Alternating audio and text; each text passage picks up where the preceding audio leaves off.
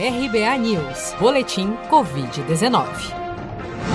O balanço oficial do Ministério da Saúde, divulgado na noite deste domingo, 29 de novembro, aponta que no Brasil, 6.314.740 pessoas já foram infectadas pelo novo coronavírus, sendo que deste total, 172.833 já morreram por complicações decorrentes da infecção desde o início da pandemia. De acordo com as estimativas do governo, 5.578.118 pessoas já se recuperaram da Covid-19, enquanto outras 563.789 seguem internadas ou em acompanhamento. Somente nas últimas 24 horas foram reportados pelas secretarias estaduais de saúde 24.468 novos casos e 272 óbitos pelo novo coronavírus em todo o país. A Anvisa confirmou nesta sexta-feira o recebimento dos dados preliminares para a homologação da vacina da Johnson Johnson contra a Covid-19. A Johnson Johnson é a quarta farmacêutica a enviar os dados referentes aos estudos da vacina contra o novo coronavírus dentro da rotina da chamada submissão contínua. Também já apresentaram seus laudos à Anvisa a farmacêutica americana Pfizer, a britânica AstraZeneca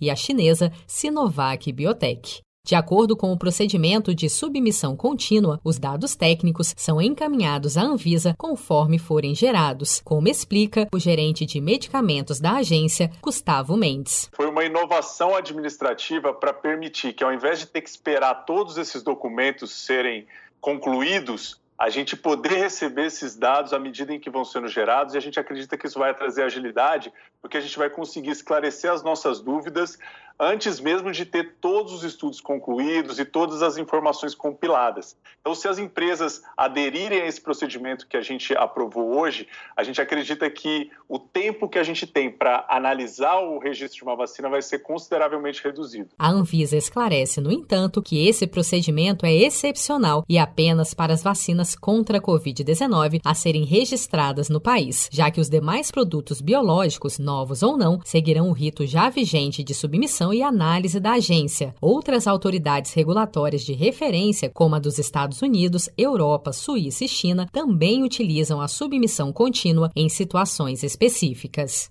Se você quer começar a investir de um jeito fácil e sem riscos, faça uma poupança no Sicredi. As pequenas economias do seu dia a dia vão se transformar na segurança do presente e do futuro. Separe um valor todos os meses e invista em você. Poupe com o Sicredi, pois gente que coopera cresce. Com produção de Felipe Andrade de Brasília, Daniele Vaz.